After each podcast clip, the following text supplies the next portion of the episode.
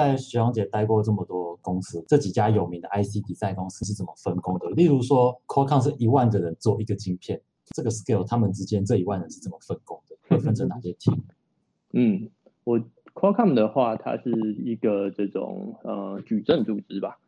呃横的有这这个 technology team，就是比方说 camera 就是一个 technology，纵向是有很多不同的那个呃 business unit。比方说，mobile 是一个 business unit，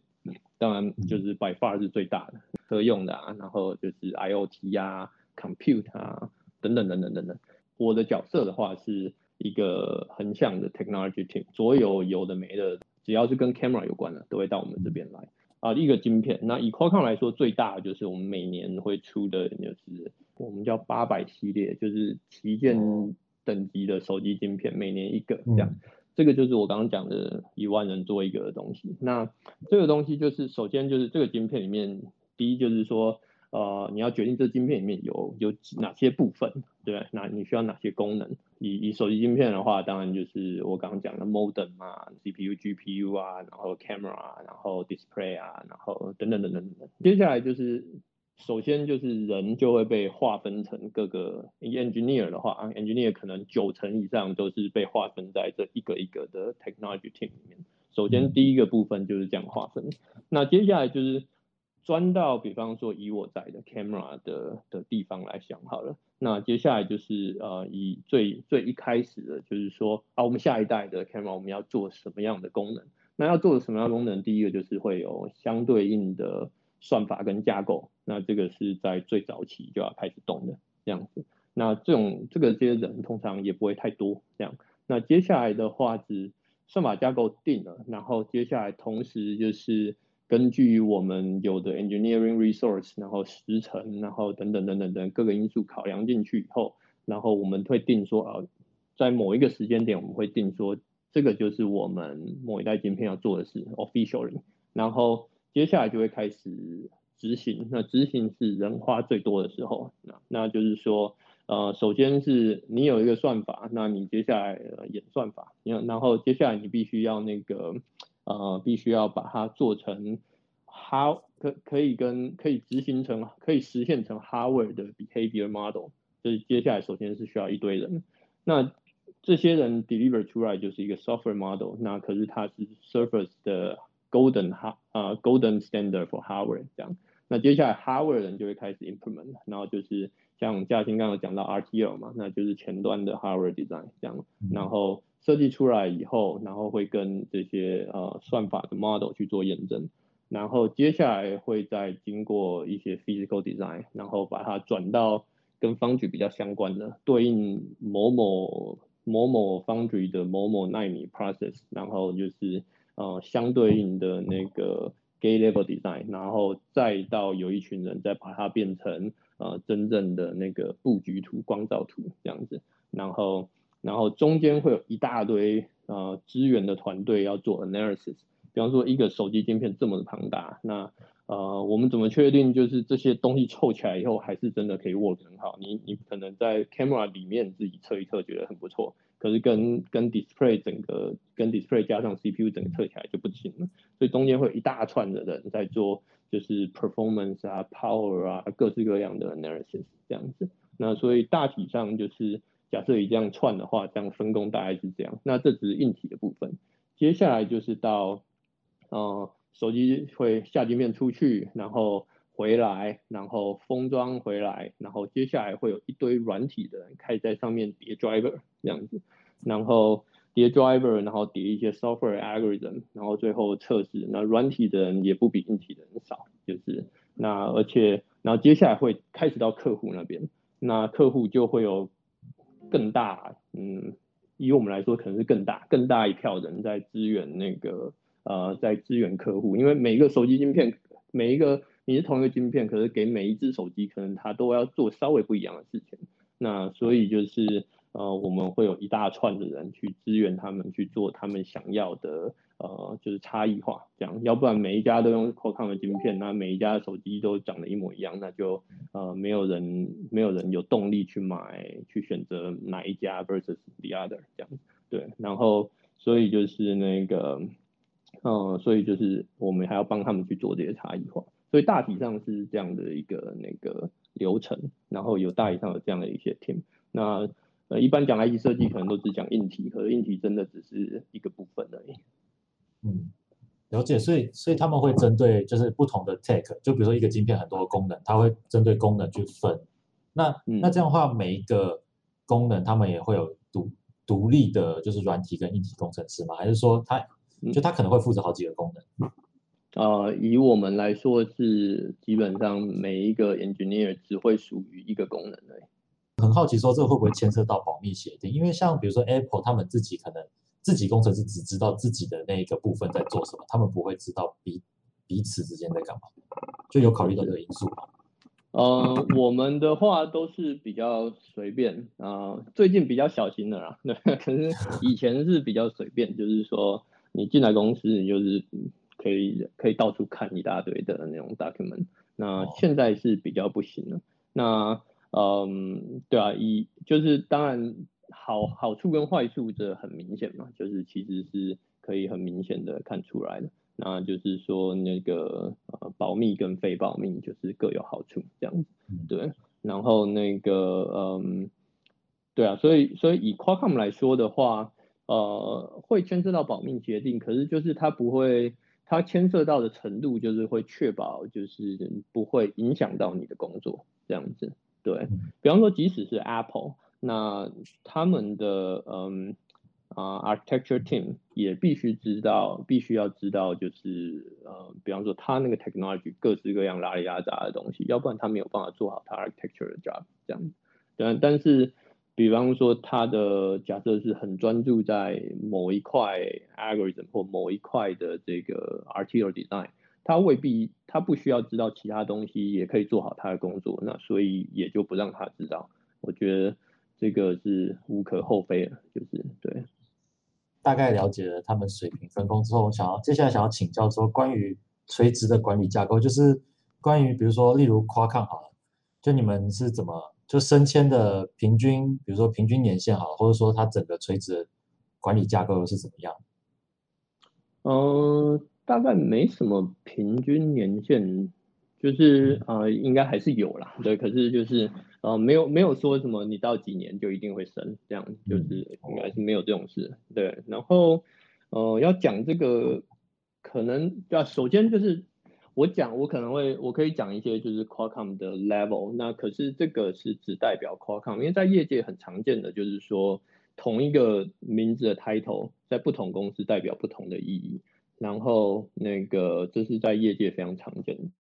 那所以就是，呃，然后也有像 Facebook，它基本上只给你一个 number，然后 number 就自己知道的，对。然后所以就是我我可能只讲一下 Qualcomm 的例子，然后这例子可能只能够代表就是大体上以大体上就是一个演进吧，但是但是就是什么 title 是什么意义，这个是在每个公司都是不一样的这样子，对。然后以以 Qualcomm 来说啦，就是硕士毕业的话应该叫做 engineer 吧。然后接下来那个博士毕业的话，应该叫 senior engineer 这样子。那其实 senior engineer 就已经看过蛮多蛮厉害，因为你可以想象，就是那个也有很多很厉害的博士生嘛。就是其实你念博士念得好的话，在博士也可以学到非常多东西。然后到接下来再上去叫做 staff engineer。然后以 Qualcomm 来说的话，staff 就是已经是。通常就是是一个还算蛮重要的主题的呃的负责人这样子，然后以 Qualcomm 来说，就是是不是 manager 是无所谓的，就是说跟你的 level 是没有关系的，就是说 staff 就是有些人就是会带一些 team，然后就是那那就是他可能就是他会有一个叫 staff engineer，然后会有一个斜杠 manager 这样子，对，那。那可是不影响这个谁高没有谁高谁低的问题，就只是就只是说你你是个人贡献多一点，或者是你是有一些就是你花一些时间在管理上面这样子，对，然后再上去叫做 senior staff，然后 senior staff 就是就我看到的大部分都是已经是呃相当资深，就是说你可能在。某一个主题就是整个公司就你最懂某一个主题，然后而且是不小的主题，然后也很多是呃是一些 team 的一些 lead 这样子，就是一一我猜啦，就是我自己乱猜的，就是 staff 我看起来大概在 senior staff 在在公司应该是前四分之一或三分之一，四分之一可能是全四分之一以上的人口了，这样对，然后。然后就是这是 senior staff，通常就是这个算是公司的这种中间力量，就是说就是说通常是 technical 很懂，然后就是什么哪一方面你就会问问那个人这样子，就是那那种那个人可能就是呃 senior staff 这样子，然后很多也是带了不小的团队，然后再上去是叫做 principal 或者是 director 这样子，然后这时候就是呃通常来说就是比较。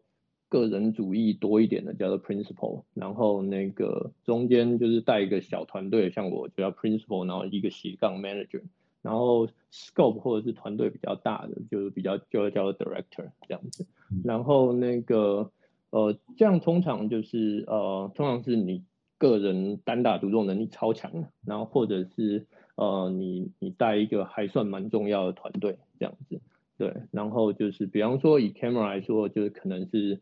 啊，比方说我就负责 camera 的整个哈位设计，这样，那可能就是这样的一个人这样子，然后呃，然后再上去叫做 senior director，那 senior director 也未必要带人，有 senior director，我们叫做 senior director of technology，也有也有，然后也有 senior director of engineering，通常后者是那种带一大堆人的那种人，然后前者，呃，我有看过有一个人是呃，他底下完全一个人都不带这样子。啊，他他以前是管一个很大的 office，后来他说我不要再搞这个，然后就是他他后来就变成是一个单打独斗的一个人，然后就是也也是有这种人这样，然后像以 Qualcomm 来说，就是比方说有一个呃我认识非常资深的 architect，他就是 senior director of technology，然后一个人都不带，然后然后可是他就是那种已经在那个领域三十年，然后就是就是非常强，然后就是反正相关的 technology 问他，他都可以。呃，反正隔天就可以跟你讲一个，就是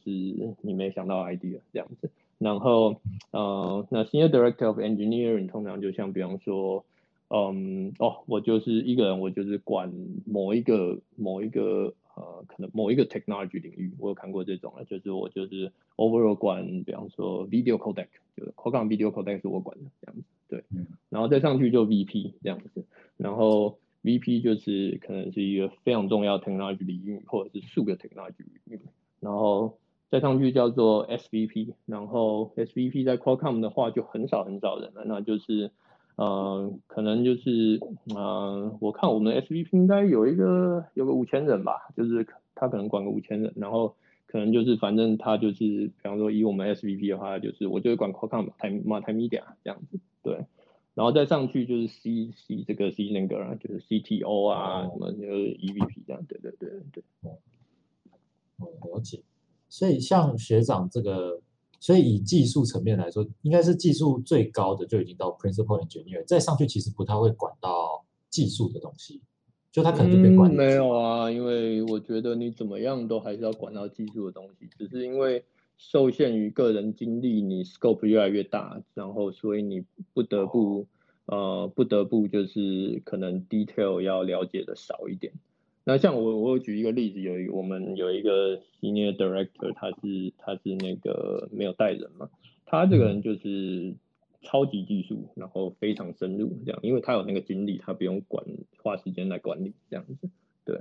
那那个，可是总之我们还是，即使到了 VP，还是都是工程师嘛，就是，然后所以就是那个，嗯，你就算不写 code，你还是工程师啊，对对对对，然后就是那个还是技术，我认为啦，起码在我的价值观还是非常重要的，对。了解。所以，所以以 Qualcomm 一个科科技公司来说，他们会不不会收那种纯管理的，就是例如专业经理人来专门管钱啊，或是管一些。就是商管背景的人，就是他们全就全部都人都是从工程师开始，然后一路升上去的。呃，这应该应该没有这回事啊，就是就是说，呃，肯定是有的，而且尤其是像我讲的那个，我们因为是我们是在 technology 领域，那我们有 business unit 嘛，那有一些 business unit 就是我总要有一个公司总要有 sales 啊，是吧？然后总要有人去管 marketing。当然不可讳言，就是像这种半导体公司，就是即使 product marketing 的人，像比方说我目前接触到所有 product marketing 的人都是工程师背景的，可是可是就是呃，比方说 finance team 啊，这肯定不需要工程的吧？这样就是那个。呃，就是肯定有非工程背景的，这是肯定有。可是，在 Qualcomm 这种公司，确实是，起码以我看到的是比较少这样子。对，对，了解了解。所以，因为像我看到说，就是以联发科的员工组成，它大概有九十 percent 的人是研发，剩下十趴才是一些偏行政的。所以感觉像这种 IC 科技公司，都是以研发在主导一切。呃，主导一切哦，我没有，我怎么没有主导一切的感觉啊？比方说我们这个晶片怎么说啊？就是说，比方说我们每一代晶片要做什么东西好了，那呃，像我们工程师就是就是最后我们工程师做的事情，包括我们 VP 也是，就是基本上是嗯。在我们的就是 product marketing 的人旁边吹风，然后说，哎，我我觉得就是哪一个比较重要啊？我觉得是哪一个跟我们这个 technology roadmap 比较合啊？然后我觉得应该要做这个或不呃不做那个这样子。呃，但是最后决定的，呃，就是还是就是这个 product marketing 的人，然后还有他们也会决定做，比方说哪一天某一天突然跑过来说，哎，这个。然后咱们某一个晶片不做了，然后我们改做另外一个晶片，这样子就是也也会有，对，所以所以就是主导一切不至于啦，就是说当然人多嘛，所以我们讲话当然是蛮大声的，但是但是那个呃也绝对没有到主导一切这样子，对对对对对，哦。有时候人多只是需要，因为事情的量多嘛，需要做事的量多。对对对，工程很浩大。对 对。然后应该是要看你们就是要去的这间公司，它的它是以什么样的导向？像你如果今天是完全是以客户为导向的话，那 marketing 的决断就很重要，就是他们就会整个会去影响你整个公司的一个走向。那你如果今天只是单纯研发的话，但就通常就会比较，就基本上就完全的 focus 就会是在是在工程师上了。嗯，啊，说到这个，对，其实要说真的工程师主导，可能只会有那种就是某一些公司，就是它有很大的金钱上的余裕，它可以就是呃。就是让工程师到处出去，而且就是可能做的东西，呃，成本不用太大，然后不是说啊下一个晶片就是就是上百个 million 或什么东西的这样子，然后嗯，然后就是东西比较可以快速的转弯了，那这时候你就可以放任工程师去搞一些他们自己想弄的东西，然后。呃，就是美国话说，就是你把东西丢在墙上，看哪个会留在墙，就是看哪个会滑下来，哪个会丢在墙上，这样就是到处去弄一些，然后然后今天弄一个这个功能，明天弄一个那个功能，看看最后 user 喜欢哪一个这样子。对，然后然后这样的话，就是比较可以有这种呃呃以工程师为主导的这种，这是我想象中的，就比较有可能有工程师真的完全主导的机会。对，要不然的话。就是肯定要有人出来判断说市场在哪里，尤其在 IC 设计，你现在现在做的事情，你三四年以后才会发生，是吧？然后肯定要有人去跟客户聊，然后就是加上自己的判断，然后判断就是需求会往哪边走。那因为晶片开下去就是没有回头路了，这样子，所以做晶片是一个比较怎么说，大家都要比较小心的一件事情，这样子。嗯，了解，所以。哎，那像之前学长不是待在 NVIDIA 的 research team，那 research team 会还是说就是像学长刚刚讲，就是说 research team 其实就是可以工程师做自己想做的嘛？还是说一样会受到 marketing 的影响？哦，research team 那就是对，就以 NVIDIA research team 的话，那就是很自由啦，就是那个嗯，就是乱做一通，像像那个我我我可能是人生就是吧，起码。到现在为止啊，就是说那个，就是第一次体验到，就是我真的完全没有这种，嗯，呃这种黑手黑手的事情在做，就是比方说，即使在学校，你真的要下一个晶片，通常你想 ID 的都是可能前面的十趴二十趴的时间你想出来，接下来就是你开始做一些黑手啊，然后就是实做啊，然后。写扣啊，然后验证啊，然后下晶片啊，你自己还要在学校还要手 layout，然后 layout 完了弄晶片，然后还自己拿着晶片去那个去封装了，封装回来自己搞一个 PC 版，就是后面全部都是这个时这个时间这样。即使在学校做研究也是，在 Nvidia Research 的话，就是真的你可以就是每天。每天就负责清谈，然后那个想一些 idea 这样子，就有很大的自由度。对对对对，所以是会有人帮忙做黑手的事。呃，就是因为最后东西没有变成产品，所以就这件黑手的事并不需要做。发想 idea 就好了，自由度很大。主要会看说你的 idea 到底可以 carry 到多多远吧。就是如果 idea 可以在 idea level，你可以看到比较大的成效。他们决定说哦，引进他们的未来的产品的话，那当然未来就会有黑手帮你做 proof of concept。对，所以那个对，在一个理想的世界，就意思说，呃，假如是以 IC 好了，就是那在 research，就是说完全就是一个一直在 pitch idea 的一个职位是吗？因为就像没有做黑手，你也没法验证它到底好不好。你就。对对对对，你就想没有，也是因为不同的 team 啦，就是说那个，嗯，比方说我在 Nvidia 是做 architecture research，那跟我在台大或在 MIT 做的不太一样嘛，在台大或在 MIT，我们希望可以把晶片都做出来这样子。那可是，在比方说 computer architecture community 的话，那基本上你是只要写一些 C model，然后你你在那个。就 concept level，然后你可以验证说你的那个你的 idea 确实是有帮助，其实也就差不多够了。反正就是呃做到可以投 paper，差不多是这样的标准，这样子。对对对对，了解。所以听听起来，NVIDIA 的那个 researching 就是自由度很大，然后钱又很多，然后又不需要受到 marketing 的影响，感觉听起来是非常自由，然后有趣。那这样为什么那时候决定要离开 NVIDIA？呃，就其实。就这是个人选择啦，我我个人是就是很很有那个冲动，反正就很有那个 desire，就是说我我很想要看到我东西变变成产品，大家拿在手上啊或什么的。就其实 research team 的每个人都很聪明嘛，那所以大家也都有很多好的 idea。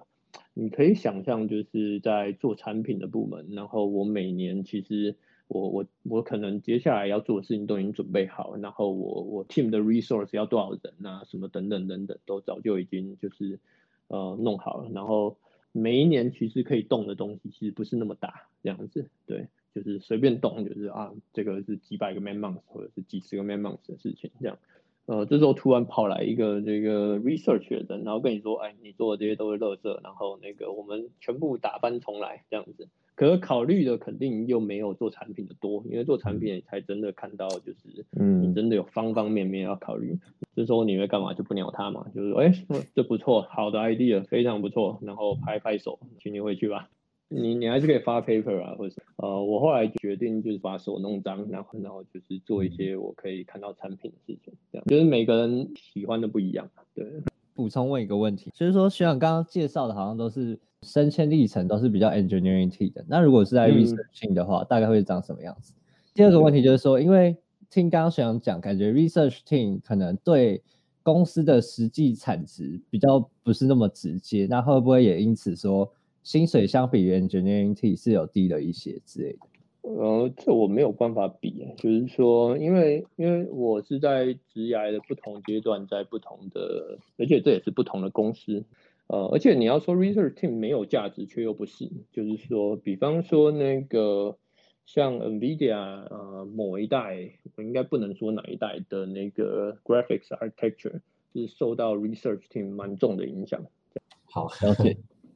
接下来就是想要比较想要请教学长姐个人经验的部分，就是说在业界这么多年，就是有没有做过什么令人骄傲或者印象深刻的案子？那就这些案子对于你日后的职涯又有什么样的影响？就是我 screw up 的案子倒是蛮多的。呃，假设可以拿出来说嘴的话，可能就是那个呃，我定义了 Qualcomm 第一个那个车用的影像处理器的架构吧。那这可能可以是可以是拿出来说嘴的。对我其实只是第一个，也就是刚好赶上嘛，我在做架构，然后刚好有车用的了，第一次要做车用，然后我就定义了一下，所以这就是 Qualcomm 第一个车用影像处理器。不过不过那还是蛮好玩的啦，因为就是是第一次嘛，所以就是很多东西呃跟手机不一样，比方说车用有一个这个 functional safety 是吧，就是那个 ASIL 叫什么？Automotive safety integrity level 嘛，反正就是啊、反正就是那个各式各样的，就是你要去想你的你的设计怎么要怎么样才能出错。各式各样出错的可能，就是理论从理论上去想各式各样奇奇怪怪的可能，然后去分析，就是它这可能性出现的几率多大，然后我有没有一些方法去那个呃去去解决它，然后就是出现的效果会是什么样，就是这还是一件蛮好玩的事情，就是对 Qualcomm 来说有点新鲜这样子。哦所以这件事情对于日后后面几代的晶片也都是受到第一代就是定义之后的，就照那个规则走，是指然后对第一代当然就是对，就是那个就是就是树根是歪的，后面就会长得歪来的这样子。对哦，所以就是后面当然就是会变成这个样子。那诶，那想请问学姐的部分有没有什么就值得分享，就是印象深刻的，就是说对于日后，对于现在可能职业什么影响？我觉得一个你如果进去，你刚开始进去的职位就是只是做呃 RTO 的话，你几乎就是一生就是只能做 RTO 了，你很难换到别的别的领域去。你可以转到 verification，那你也可以，你当然留 RTO，但是你要转到像 architecture team 还是 software team，其实那个门槛是还蛮高的。就是对我，至少是就是我个人经历的话是这样。那我也可能你不是成功了吗？